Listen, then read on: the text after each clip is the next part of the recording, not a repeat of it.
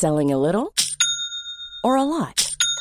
Shopify helps you do your thing however you cha-ching. Shopify is the global commerce platform that helps you sell at every stage of your business. From the launch your online shop stage to the first real life store stage, all the way to the did we just hit a million orders stage. Shopify is there to help you grow. Shopify helps you turn browsers into buyers with the internet's best converting checkout. 36% better on average compared to other leading commerce platforms because businesses that grow grow with Shopify. Get a $1 per month trial period at shopify.com/work. shopify.com/work.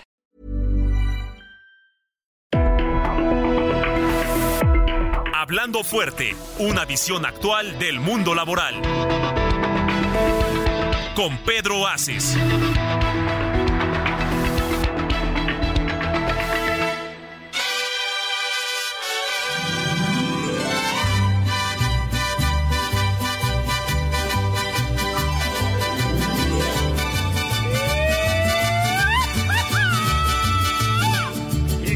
Dijo Vargas, no te rajes Jalisco.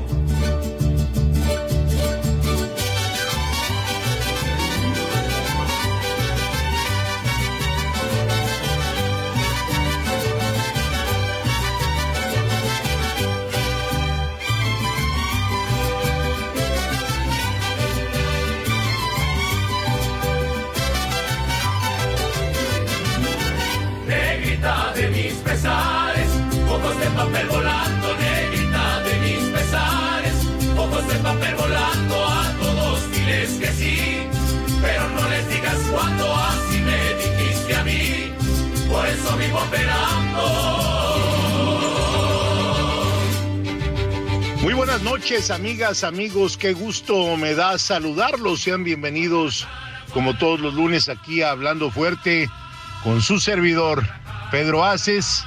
Y de veras estoy muy, muy contento hoy transmitiendo desde Mexicali, Baja California, donde acabamos de tener una reunión con la gobernadora Marina del Pilar Ávila, a quien agradezco su generosidad, su amistad, su afecto, pero sobre todo ese gran trabajo que está haciendo en pro de todos los trabajadores de Baja California, preocupado eh, en todo momento ella por lo que sucede en el ámbito de la productividad, por todo lo que está haciendo por la igualdad sa- salarial, que hoy también un abrazo fraterno a todos por esa igualdad salarial que existe ya en nuestro país y eso pues se desprende se desprende de esa reforma laboral que presenté en el Senado de la República, que impulsa el presidente de la República, Andrés Manuel López Obrador, donde todos los trabajadores debemos estar agradecidos que esa libertad sindical hoy nos las da esa reforma laboral a la que yo le llamo la reforma del siglo. Y estando hoy aquí en Baja California, no puedo dejar de saludar al secretario del Trabajo de este estado. Buenas noches, secretario Alejandro Arregui. Muy buenas noches, mi querido Pedro, y muy buenas noches a todo tu amplio auditorio. ¿Cómo van las cosas en el ambiente de la productividad aquí en Baja California?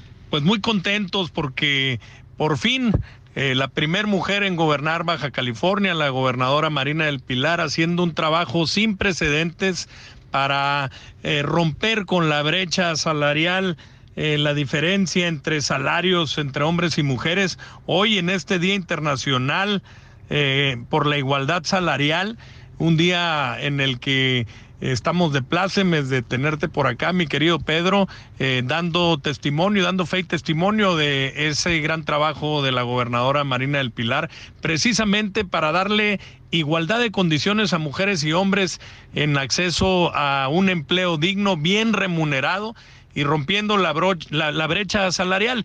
Eh, nosotros trabajando desde la Secretaría del Trabajo, su servidor Alejandro Arregui, con las instrucciones de la gobernadora, trabajando por aprovechar las ventajas que nos da hoy el nearshoring y generando ese gran ambiente para los negocios, pero sobre todo el ambiente que garantice las condiciones dignas para las y los trabajadores en Baja California. Estuviste en China hace unos días representando al estado de la Baja California ¿Qué me dices? ¿Qué nos cuentas a todo nuestro auditorio de las inversiones que vienen aquí a la península?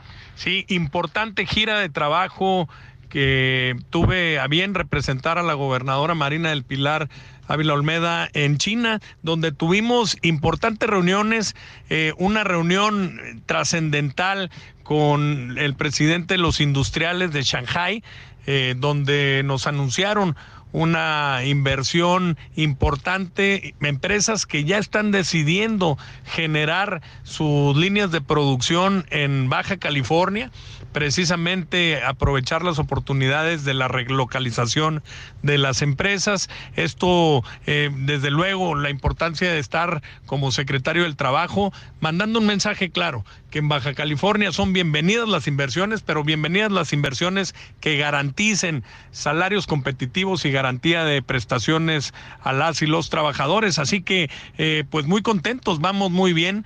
Eh, Baja California como nunca abriéndose al mundo. Eh, el mensaje claro de la gobernadora de que no solamente eh, estas inversiones de nuestros socios comerciales, nuestros principales socios comerciales, Estados Unidos y Canadá, hoy abriéndose a Europa y a Asia de manera muy importante. Eso fue lo que anduvimos haciendo por allá y muy buenas noticias que la gobernadora está, estará dando a conocer en las próximas semanas. Secretario Arregui, ¿cuántas empresas calculan ustedes lleguen a invertir en Baja California en este año 2023? Bueno, el tramo de gestión con, con los países asiáticos nos determina que eh, por lo pronto hay interés aproximadamente de unas 50 empresas que estarán arribando ya a hacer sus inversiones en, en, Baja California, en tierras baja californianos, pero seguramente eh, conforme vayan transcurriendo los meses y años, gracias a la gran labor de gestión de la gobernadora Marina del Pilar promoviendo el talento baja californiano, la mano de obra baja californiana y los, el impacto que ha tenido la capacitación que ha impulsado hará que muchas más empresas vean en Baja California una ubicación estratégica para el quehacer de los negocios de los pocos estados preocupados por la mano de obra calificada, secretario. Sin duda, eh, no solamente es atraer inversiones, generar el ambiente eh, para que las inversiones tengan la certeza de que contarán con mano de obra calificada y ahí es donde la gobernadora ha puesto eh, su principal acento apostarle al talento de los baja californianos, de las baja californianas, a través de la capacitación para el empleo y estar listos para recibir las inversiones tanto asiáticas como cualquiera, como de cualquier otro país, estar listos con el talento que tenemos en nuestro estado. Hoy platicaba yo al mediodía con mi amigo el doctor Ekmon Cruz, que me hace favor de acompañarme a esta gira de trabajo y con los miembros que fueron convocados y decir, Baja California ha dado a conocer al mundo productos muy importantes. El cóctel Margarita de Ensenada, el clamato en Mexicali, en Tijuana la ensalada César, pero hoy Baja California, bueno, en Tijuana también los tacos al pastor, ahí nacen en la Avenida Revolución, ya hace algunas décadas, pero hoy también da a conocer al mundo Baja California, que tiene mano de obra calificada y que tiene ganas de recibir todas las inversiones que sean, eh, pues que todas sean bienvenidas a este estado, que además es un estado que tiene todo, tiene pues un lugar privilegiado como Baja California, además de tener mano de obra calificada, además de tener pues una gran zona industrial de maquilas, hoy en día, más lo que viene, pues yo creo que va a ser una potencia en productividad, mi querido secretario. Entonces, ¿qué piensan hacer ustedes a mediano plazo? Porque esto no es de largo plazo, esto es de corto y mediano plazo, todo lo que vaya enfocado a la productividad y al nearshoring, que es la relocalización de las empresas. Y esto quiere decir, queridos amigos que nos están escuchando, que mientras estás produciendo a las 2 de la tarde, estás consumiendo a las 2 de la tarde en el país más grande en consumo que es los Estados Unidos de Norteamérica y se acortan las distancias, porque bueno, pues del puente de San Isidro para estar en San Diego son eh, hoy media hora. En cambio de China hasta Ensenada, podríamos decir, pues que se hacían eh, los barcos pues hasta 28, 30 días. Entonces es un gasto descomunal que ahora ya no va a haber en ese transporte y va a ser con ello mejor pagada la mercancía y mejor pagada la mano de obra. Sí, bien importante. La relocalización de las empresas eh, viene a darle una posibilidad adicional a Baja California. Nuestra estratégica ubicación nos permite eh, estar en condiciones para ser atractivos para cualquier industria de cualquier parte del mundo. Por eso, atinadamente, la gobernadora Marina del Pilar Ávila Olmeda lo que ha hecho no solamente salir a promover, como nos lo ha instruido, sino preparar al capital humano que habrá de estar eh, al frente de, esas, de esos puestos de trabajo. Y esto es bien importante porque Baja California, como bien mencionas, Pedro, tiene una gran experiencia en la industria manufacturera, en la industria maquiladora. Eh, desde los años 90 hasta la fecha, Baja California ha sido líder a nivel nacional de la industria maquiladora. Hoy una nueva generación de industrias eh, vienen... En, materia aeroespacial ya también... En, en materia aeroespacial eh, ya tenemos una industria consolidada, es decir, abriéndonos a nuevas industrias, aprovechando ese camino andado de la experiencia de la industria maquiladora en el sector electrónico, en el sector eléctrico, en, los diversos sectores de la industria maquiladora donde Baja California ha sido líder y estamos preparándonos no solamente con, con la promoción, sino el desarrollo del capital humano a través de la capacitación que está impulsando el gobierno de Baja California, liderado por la primer mujer que lleva las riendas y el volante de este gran estado. Y además decirle al, al auditorio también para que conozcan que el lado humano no se queda fuera en este gobierno de Baja California, porque yo creo que nunca, nunca como hoy, se había atendido a nuestros queridos hermanos los jornaleros del Valle de San Quintín, que está pegado aquí a Mexicali, que realmente tenían unas condiciones precarias y que hoy el gobierno del estado a través de la secretaría que diriges eh, está muy atento a todo lo que le está pasando a los jornaleros del Valle de San Quintín, que también decirlo, todos ellos en su gran mayoría vienen provenientes de Oaxaca. Sí, nosotros tenemos una comunidad de oaxaqueños, la más importante después del estado mismo de Oaxaca, eh, la más importante comunidad de oaxaqueños que vienen en búsqueda de mejores condiciones de empleo.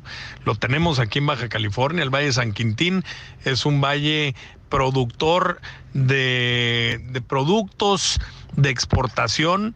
Eh, donde el tomate, los berries, la fresa, eh, se, es la que adquieren en todos los supermercados de, de, Estados Unidos y se produce con manos mexicanas. Y hoy la gobernadora eh, nos ha instruido que hagamos una estrategia de contacto permanente no de reacción cuando se suscita alguna problemática, sino de contacto permanente, supervisión permanente, hacer este gran equipo entre los factores de producción, una respetuosa relación con las empresas, con los empresarios, pero siempre eh, pidiéndoles que cumplan con lo establecido en la Ley Federal del Trabajo, con las condiciones para que los jornaleros agrícolas desarrollen eso que nos hacen sentirnos tan orgullosos, pero que no se descuide la dignidad de las personas, jornaleras, jornaleros, que tengan garantía de tener un empleo bien remunerado, porque debo decirlo,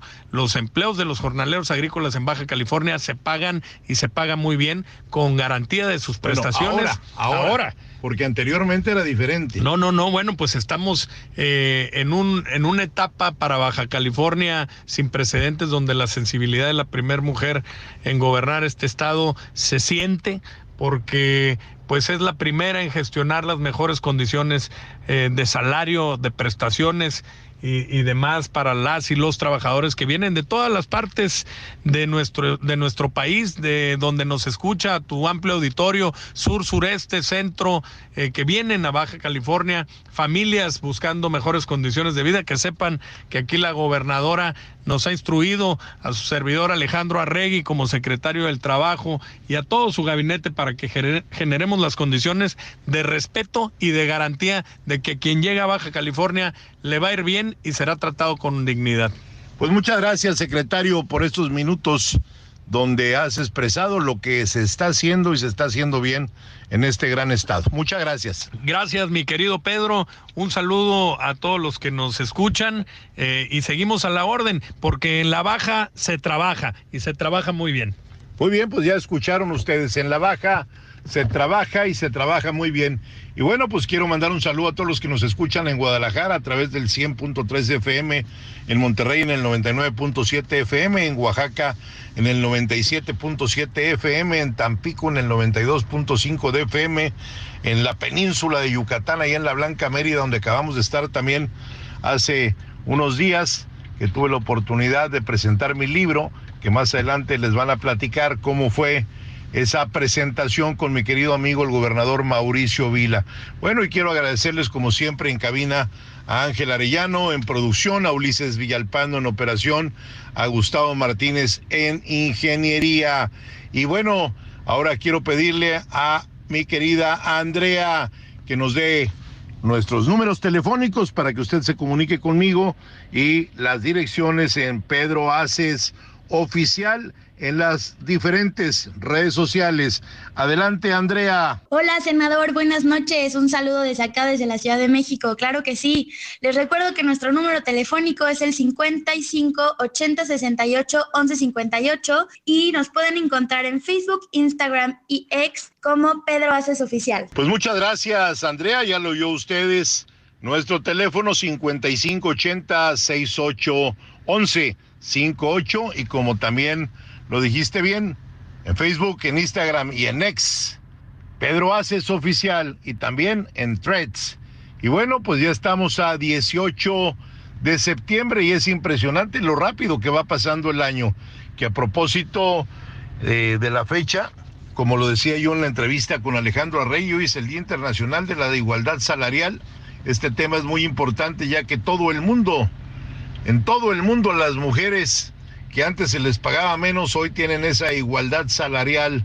Se estima que a nivel mundial la diferencia es de un 20%. Y hablando sobre mujeres que siguen haciendo historia y poniendo en alto el nombre de México, quiero felicitar a esa joven gimnasta mexicana, Alexa Moreno, quien en la Copa del Mundo de Gimnasia Artística se lleva, que se lleva a cabo en Francia, ganó el oro. Esta medalla se llevó después de haber competido en salto a caballo, pero también se llevó la medalla de bronce en rutina de piso. La joven seguirá a la siguiente competencia que es en Bélgica, donde buscará su pase a los Juegos Olímpicos. Y bueno, hay muchos temas que hoy vamos a tratar en este su programa y hay temas relevantes como los nombramientos que hizo Claudia Sheinbaum, de Adán Augusto López, de Ricardo Monreal. Pues mañana un aniversario más del 19-11, cómo olvidar esos sismos que hemos tenido en México en una fecha pues tan difícil, ¿no? Porque fue en años diferentes, la misma fecha.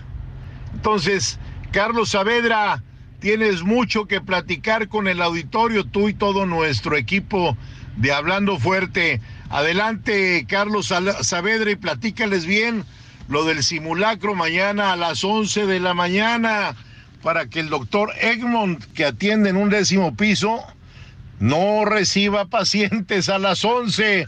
Va a haber simulacro. ¿eh? Adelante, Carlos, por favor. Muchas gracias, senador. Pues sí, aquí seguimos en Hablando Fuerte con Pedro Asis y como usted bien dice, el día de mañana es una fecha importante 19 de septiembre en los últimos años se ha vuelto cada vez más importante. Eh, primero que nada por la conmemoración de, ese evento, de ese sismo de 1985, y después porque a partir del 2017 hemos tenido sismos constantes este 19 de septiembre y eh, mucha gente está nerviosa y yo he escuchado, Andrea, no sé si tú has escuchado, mucha gente está haciendo planes de qué va a ser mañana alrededor de mediodía, de cómo van a tratar, incluso no estar en la Ciudad de México. Lo que le podemos decir a todos es que la única certeza es que el día de mañana a las 11 de la mañana va a haber un macro simulacro en eh, no solo la Ciudad de México, sino también en otros estados, y que esa es la única certeza que tenemos, ¿no, Andrea? Así es, la verdad es que me uno a la lista de personas que están muy asustadas por el día de mañana. Uno era una repetición, era coincidencia, pero tres ya es demasiado. Y como bien dices, pues mañana va, va a haber simulacros en todos lados. Si escuchan alerta sísmica, no se asusten. Va a haber en Guerrero, en Oaxaca, en Michoacán, en Morelos, en el Estado de México, Puebla, Querétaro, Hidalgo, Veracruz, Tlaxcala, Sonora, Chihuahua, Durango y Sinaloa.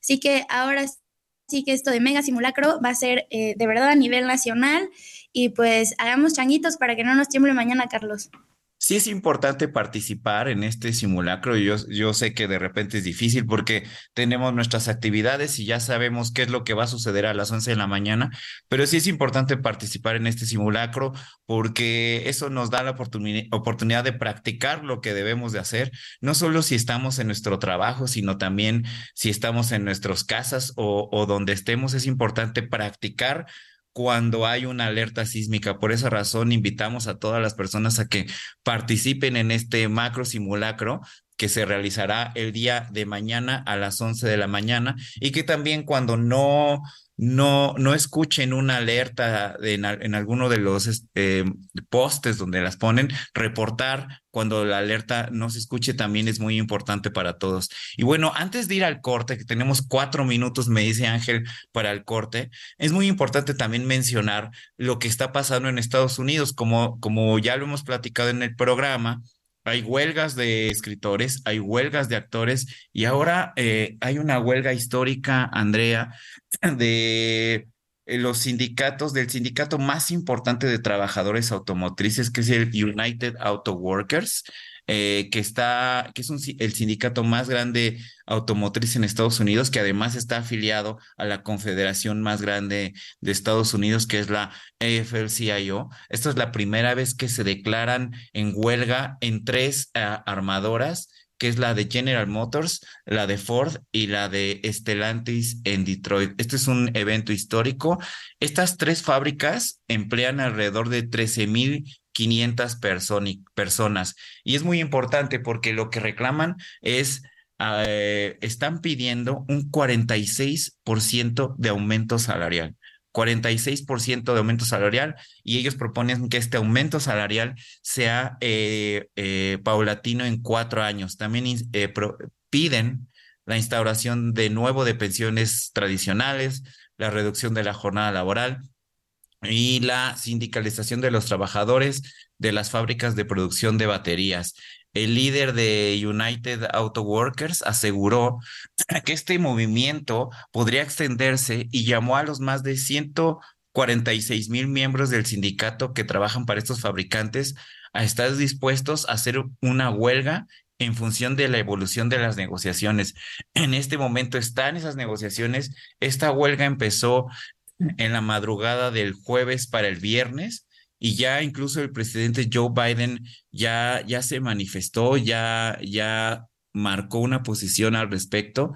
Él dijo que eh, se debe de asegurar eh, que las ganancias récord que están teniendo estas empresas se compartan y se repartan con los trabajadores de manera justa. Esto es muy importante. El presidente Biden en este momento se coloca del lado de los trabajadores. También dijo que los trabajadores no habían podido beneficiarse de los enormes beneficios, valga la redundancia, empresariales, los cuales superaron los 20 mil millones de dólares para estas tres grandes eh, automotrices de Estados Unidos, General Motors, Ford y Stellantis. La última huelga de este tipo se remonta a 2019 y ese paro duró eh, seis semanas. A ver, eh, hay que, esto es muy importante porque vamos a estar muy pendientes desde México. Desde México tenemos, desde acá, desde CATEM, el líder ah, tiene buena conversación y gran conversación con algunos eh, compañeros de Estados Unidos, en particular con, con todos los de AFL-CIO. Y desde este programa, sin duda, les enviamos eh, todo nuestro apoyo y hacemos votos para que este conflicto se resuelva pronto, de la mejor manera y sobre todo eh, de una manera justa para todos los trabajadores automotrices en Estados Unidos. Y bueno, vamos a ir a un corte y vamos a continuar en Hablando Fuerte con Pedro Aces. Tenemos mucho todavía. Quédense con nosotros. ¡Viva México! ¡Viva! ¡Viva América! ¡Viva! ¡Oh bendito de Dios!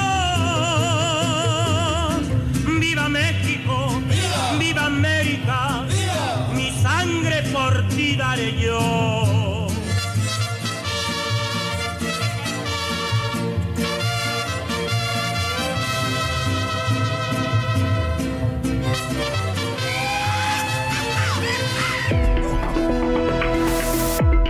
Estás escuchando Hablando Fuerte, el sindicalismo de hoy en la voz de Pedro Aces.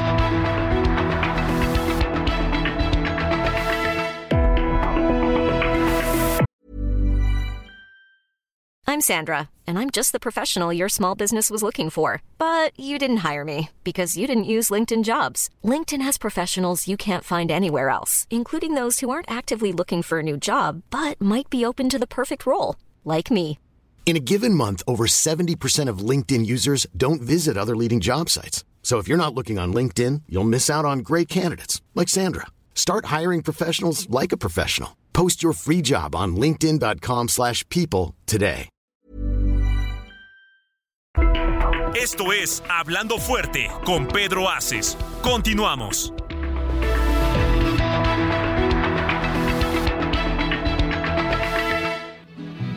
porque a mí me bautizaron con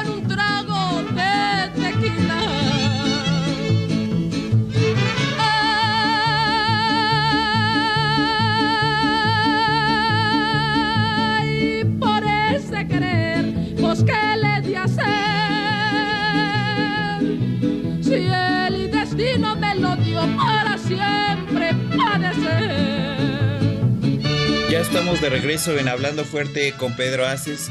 Son las 9 de la noche con 31 minutos. Seguimos transmitiendo desde la Ciudad de México. Y a Andrea, por favor, recuerdan a todos los medios de comunicación que tiene el programa y el senador. Claro que sí, recuerden que estamos en todas las redes sociales como arroba Pedro Aces Oficial y también podemos saludarnos vía telefónica al 55 80 68 11 58. Y ahí, ahí el líder está contestando todos los mensajes, está viendo todos los comentarios, todas las opiniones. Y bueno, antes que, que hagamos cualquier cosa, es importante que le enviemos un saludo a Robin desde donde se encuentre, desde donde el lugar en donde esté, en cualquier parte del mundo. Sabemos, nos ha llegado el reporte, eso nos acaba de llegar, de que se volvió fifí. Robin se volvió fifí y por eso ya no hace acto de presencia aquí. Pero bueno, desde donde esté hasta donde esté, le mandamos un gran saludo y un fuerte abrazo a Robin, Andrea. Siempre un, un, un, afectuoso saludo de nuestra parte. Y bueno, pues sigamos con esto, que hay muchos temas, y continuemos entonces con la agenda nacional. El día de ayer, Claudia Sheinbaum inició ya su gira nacional, a la que llamó La Esperanza nos une, eh, ya en su papel como coordinadora de los comités de defensa de la Cuarta Transformación. Eh, fue este domingo eh, desde Morelia, Michoacán, acompañada por Mario Delgado, el dirigente del partido, y también acompañada por Ricardo Monreal y Adán Augusto López, que se integraron formalmente a su equipo la semana pasada. Ahí estuvo, estuvo la nota, subieron una foto. Y bueno, esta es la primera parada de todas las que la esperan recorriendo las 32 entidades del país. El objetivo de su, de su gira es ir firmando acuerdos con las diferentes eh, partes de la militancia, con simpatizantes de Morena, para que pueda construir una candidatura más, más sólida y bueno, como ya siempre se ha manifestado, una candidatura pues de alguna forma más compartida. Y bueno, Carlos, aquí cambiando de tema, eh, también hubo algunos cambios en la expectativa económica de crecimiento para México de la CEPAL. Así, así es. Eh, estos eh, movimientos que hacen estos organismos internacionales que pronostican las, las bajas y las subidas de las economías, pues bueno, ahora sale el dato de la CEPAL, que bueno, antes hace poco salió también el dato de China que hay una desaceleración importante y bueno, esto, esto aunado al mismo tiempo de que México ya tiene expectativas hacia arriba, pues nos habla de lo que el senador ha venido comentando del impacto del nearshoring. En la semana, este ajuste se, para México se incrementó y según la CEPAL, eh, el crecimiento para México será de 2.9% y esto es importante porque es está muy por encima del promedio de la región, que será de 1.7%. El pronóstico para México, eh, estimado auditorio, se atribuye a la recuperación post-pandemia y al aumento del consumo y también, como ya comentamos, al nearshoring. Yo creo que esto, esto es muy importante porque lo que se puede estar perdiendo de China, México lo puede estar ganando, México lo puede estar recibiendo. Eh, en el caso, por ejemplo, de países como Panamá, es el que resultó con el mayor eh, aumento en su pronóstico de crecimiento de 5.1%. Pero miren, en el caso de Brasil, que en muchos eh, es nuestra competencia permanente, siempre lo ha sido históricamente. El, reporte para Brasil, la expectativa es de 2.5%. México, les recuerdo, la expectativa es de 2.9%. Eh, Panamá sorprende con su 5.1% y el, la, la, explicación que dan los analistas de la CEPAL es también por la recuperación de la pandemia y las altas tasas de exportaciones y bueno, y sobre todo por la nueva mina de cobre que han descubierto en Brasil, Andrea. Así es, pues estaremos, estaremos esperando que el pronóstico sea lo, mayor, lo más positivo para todos. Y sobre esto, retomando un poco lo que mencionaba el senador al principio del programa, eh, hoy es el Día de la Igualdad Salarial. Esta fecha fue determinada por la ONU eh, con la idea de recordar la lucha y redoblar esfuerzos por cerrar la brecha que hay en todo el mundo, sin importar el género, pues que las personas tengan la misma remuneración por el mismo empleo. A grandes rasgos y de acuerdo con cifras de la Organización Internacional del Trabajo, la OIT, las mujeres ganan en promedio 20% menos que los hombres. Sin embargo, obviamente los números pueden variar de acuerdo con, con la región. Por ejemplo, en México, de acuerdo con un estudio realizado por AON, una firma mundial que, hace eh, que revisa temas de capital humano, en el 49.3% de las empresas sí se cuenta con una política de igualdad salarial. Y por otro lado, solamente un 8% reconoció que sí hay una disparidad en los salarios y que más o menos ahonda en el 13%. Esto es muy importante aclarar que pues es parte de, una, o sea, de desigualdades sistemáticas basadas en estereotipos de género y en prejuicios. Además de que es un tema de justicia social y de derechos humanos, la participación de las mujeres es muy importante para el país.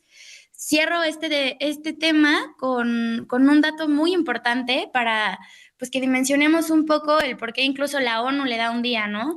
Y es que si en México las mujeres tuvieran la misma participación y el mismo salario que los hombres, para 2050 el PRIF crecería en un 70%. ¿Cómo ves, Carlos? Es, es, es demasiado el impacto que tendrían las mujeres eh, con tan solo una paridad y una equidad, ¿no? Sí vemos eh, eh, en algunos sectores un, una toma de posiciones por parte de las mujeres. Por ejemplo, hoy eh, las dos em, principales candidaturas para la presidencia son mujeres.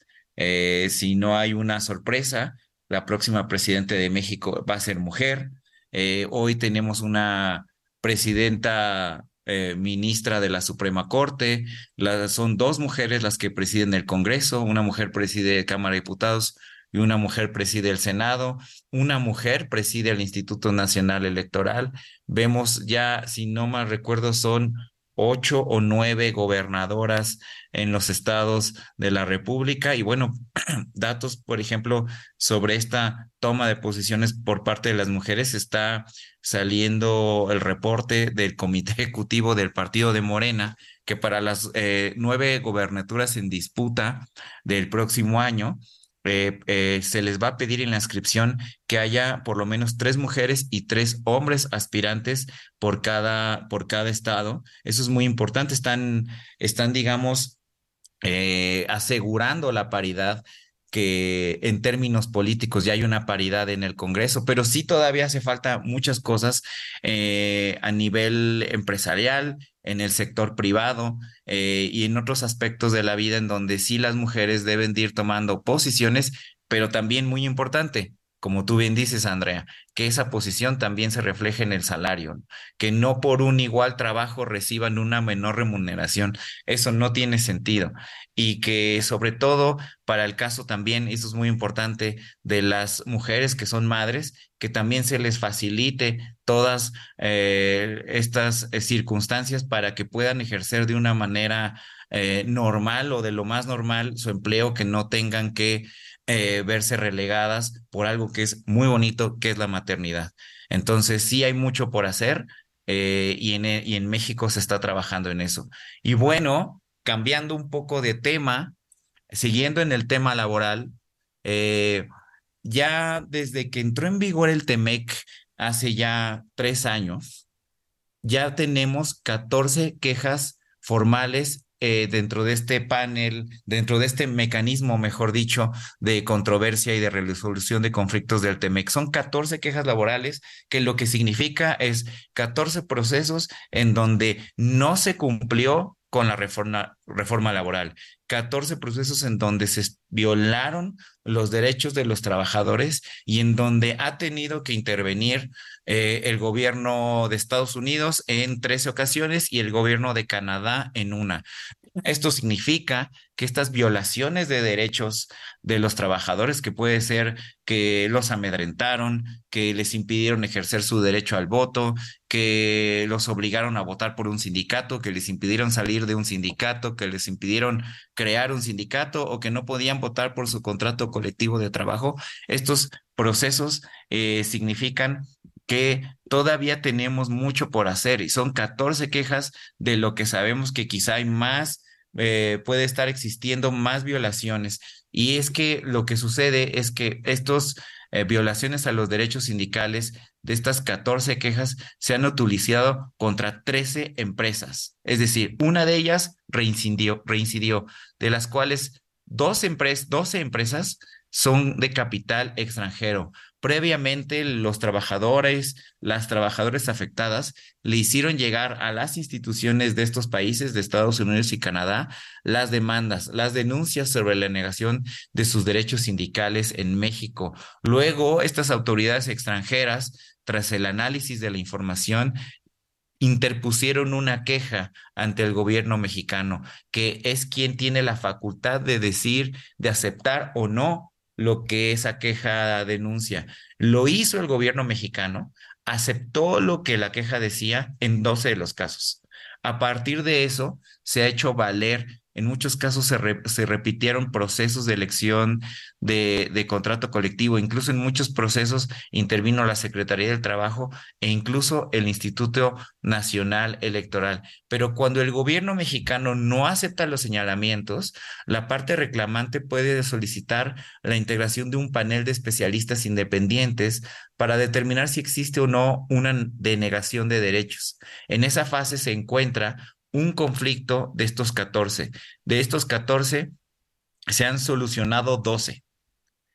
Uno está en vías de solucionarse y el otro, por primera vez, está por promover la integración de este panel de especialistas independiente y se trata de un conflicto minero. El primero de estos 14 fue en mayo del 21 en la empresa Tridonex en Matamoros, Tamaulipas.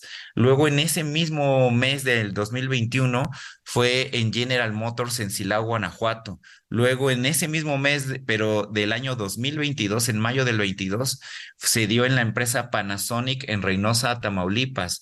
Luego, en junio de 2022, el cuarto caso fue en la empresa Texit Hierro en el estado de Coahuila. Luego, en julio de 2022, el quinto caso fue en Manufacturas BU en Piedras Negras, Coahuila.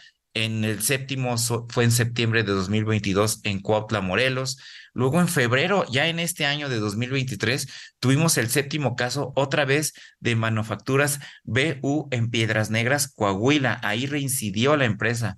Luego el octavo caso fue en Querétaro en marzo de 2023 de una empresa textil. Luego, en marzo de 2023, el noveno caso fue en Silao, Guanajuato. En abril fue, en Goodyear, en San Luis Potosí. En mayo, eh, en la empresa Inisan Aguascalientes. El doceavo caso es la empresa Yasaki en agosto en León, Guanajuato. El treceavo caso fue también en agosto de la empresa Mass Air en Ciudad de México. Y el caso número 14, Andrea, estimado auditorio, es de la empresa de la mina San Martín, que por eh, el no reconocimiento de parte del gobierno mexicano de lo que se señala en la queja, se va a invocar a este primer panel laboral y lo que implica este, eh, la inserción de este primer panel es que en el caso de que se decida, esta mina San Martín puede quedar fuera del TEMEC, puede quedar fuera del libre comercio con Estados Unidos. Esto es muy importante. Por primera vez pasaría desde que está en vigor el TEMEC y es algo que, bueno, va, va a ser un antes y un después porque va a marcar eh, la, la regla para todos los demás sindicatos, Andrea. Así es, sin duda es un momento histórico y bueno, como dicen los, los abogados, se haría una jurisprudencia muy importante al final creo que justamente todas estas cosas que suceden forman parte de lo que siempre menciona el senador como el nuevo sindicalismo, ¿no? El sindicalismo moderno, donde ya tienen un, lugar los trabajadores, un lugar la empresa, un lugar el gobierno, y pues aunque sean temas incómodos, creo que da gusto saber que poco a poco todos los casos que, que mencionas se van resolviendo de la mejor manera. Y hablando de esto, no sé si tuvieron la oportunidad de ver un video que subió el senador a sus redes hace una semana, donde hablaba de que por un lado las carreras más estudiadas no cuentan con la oferta laboral más atractiva y por el otro los empleos del futuro, que como bien lo dice, son los empleos que pueden dar un mejor futuro, no siempre tienen las carreras más demandadas porque tienen carreras más técnicas. Todo esto tiene un nuevo sustento con un estudio que publicó la OCDE el promedio global de trabajadores jóvenes con formación técnica es de 32%. Estamos hablando que es casi la tercera parte. Pero en México, esa proporción se redució solo al 2% de la fuerza laboral, pese a que estos programas le ofrecen una mejor perspectiva laboral a sus egresados en comparación con quienes solo concluyen el bachillerato tradicional. En nuestro país, solo el 2% de la fuerza laboral entre 25 y 34 años de edad tiene formación técnica, considerando tanto de nivel de educación media superior y superior. El promedio del acto es del 32%. O sea, como les digo, normalmente se habla de una tercera parte y nosotros no llegamos ni al 5%. Economías como la de Francia, la de Eslovenia, la rumana, en Australia, lideran la lista de países con mayor nivel de trabajadores en formación técnica, con más del 40% de su población de entre 25 y 34 años con estos títulos. O sea, cuando nosotros estamos por debajo del promedio, ellos están hablando casi de la mitad de su población que está preparada para esto. El reporte de la OCDE detalla que en el mundo los profesionistas con educación técnica tienen mejor proyección en el mercado laboral en comparación con las personas que solo concluyeron preparatoria o secundaria. Las carreras técnicas sí garantizan un mejor ingreso a los egresados. Las personas con educación vocacional al nivel medio superior tienen en promedio una remuneración 17% superior a quienes solo concluyen el bachillerato tradicional. De acuerdo con el Compara Carreras 2023, las carreras técnicas mejor pagadas en la actualidad son, en primer lugar, electricidad y generación de energía. Ganan alrededor de 13.443 pesos mensuales. Le sigue mecánica y vinculadas con el trabajo metálico, igual sobre los 13.200 pesos mensuales. Después tenemos electrónica y automatización, baja un poquito, baja 100 pesos a comparación con el anterior. Vehículos, barcos y aeronaves motorizadas, baja otros 100 pesos, ya estamos sobre los 13.092 pesos.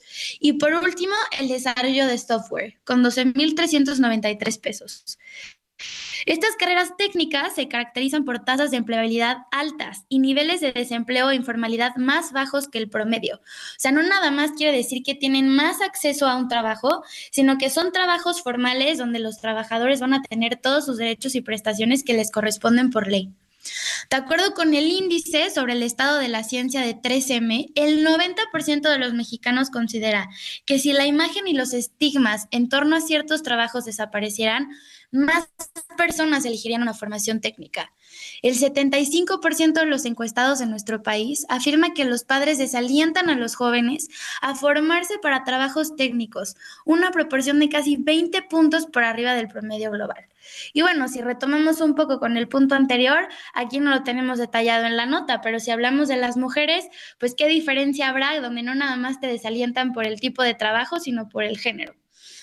En nuestro país, el 94% de las personas consideran que la falta de obra técnica puede generar desde una afectación económica hasta problemas de infraestructura pública, entre otros aspectos. En México, de acuerdo con el INCO, la mitad de los estudiantes universitarios se concentran en 10 carreras de los más de 100 programas académicos disponibles. Todos vamos a estudiar lo mismo. Además, las carreras técnicas o los programas vinculados con las áreas de ciencia, tecnología, matemáticas e ingeniería aún no son la principal opción para muchos jóvenes, quienes no nos fuimos por ciencias sociales porque no nos gustaba contar. Pero ante este, este, escenario, ¿cuáles pueden ser las soluciones? Carlos, ¿cuáles son las soluciones que tiene la OCDE? Porque ya me aventé un monólogo aquí.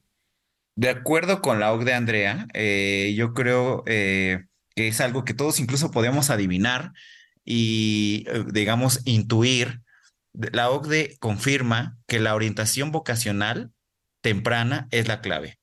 Como incluso ya tú mencionaste el video que invitamos a todos a, que lo vean en las redes sociales del senador Pedro Aces Oficial, en ese, eh, eh, el momento de decidir qué carrera tomar es el momento clave para, para la persona.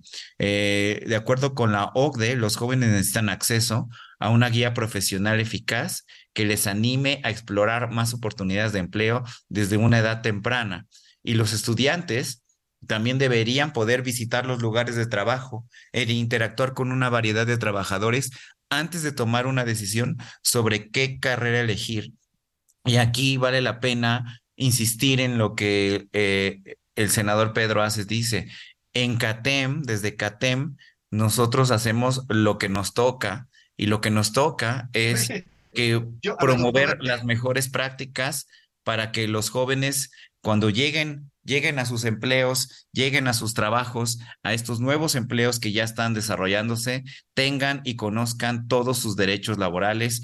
Andrea, esto es lo que ya estamos haciendo, procurando que los jóvenes, los que ingresan a, los nuevos empleos, ya tengan un, un, sindicato y un sindicalismo que los provea de las mejores herramientas para ejercer sus derechos, Andrea.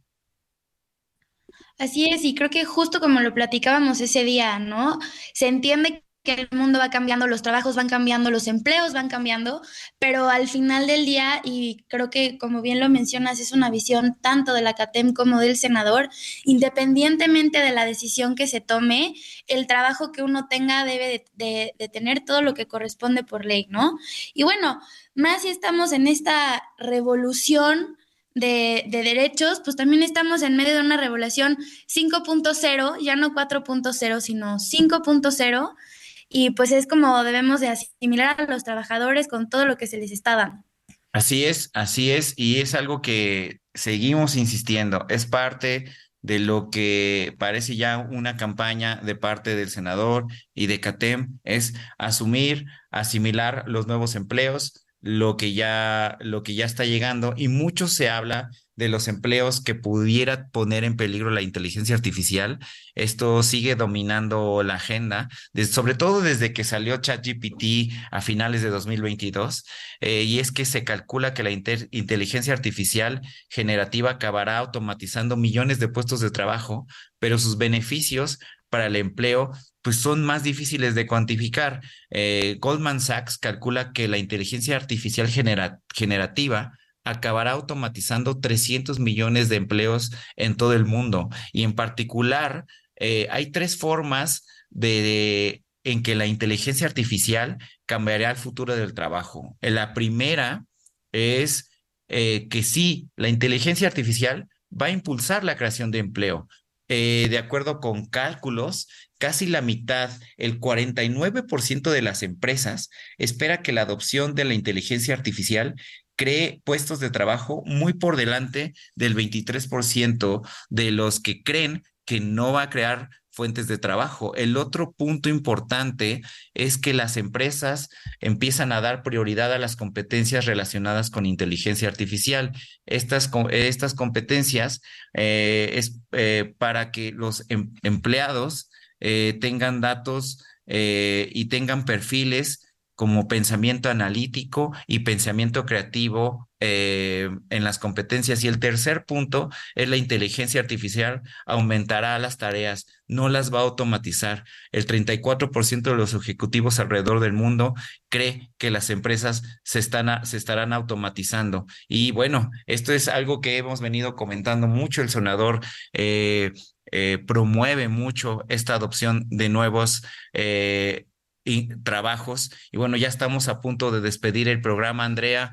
Eh, vamos a saludar antes de despedir a la senadora Lucy Mesa, que anda un poco malita, nuestra compañera, por favor, un saludo para ella que se recupere. Y bueno, vamos a seguir el próximo lunes. Se nos ha acabado el tiempo. Muchas gracias por acompañarnos en esta noche. Recuerden que tenemos una cita el próximo lunes a las 9 de la noche aquí en Hablando Fuerte con Pedro Aces por el 98.5 de FM, El Heraldo Radio.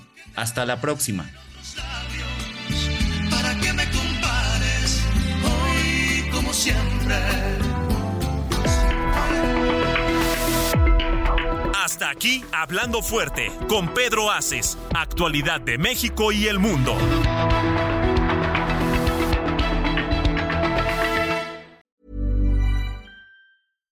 Hi, I'm Daniel, founder of Pretty Litter. Cats and cat owners deserve better than any old fashioned litter. That's why I teamed up with scientists and veterinarians to create Pretty Litter. Its innovative crystal formula has superior odor control and weighs up to 80% less than clay litter.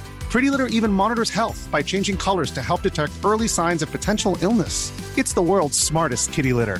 Go to prettylitter.com and use code ACAST for 20% off your first order and a free cat toy. Terms and conditions apply. See site for details.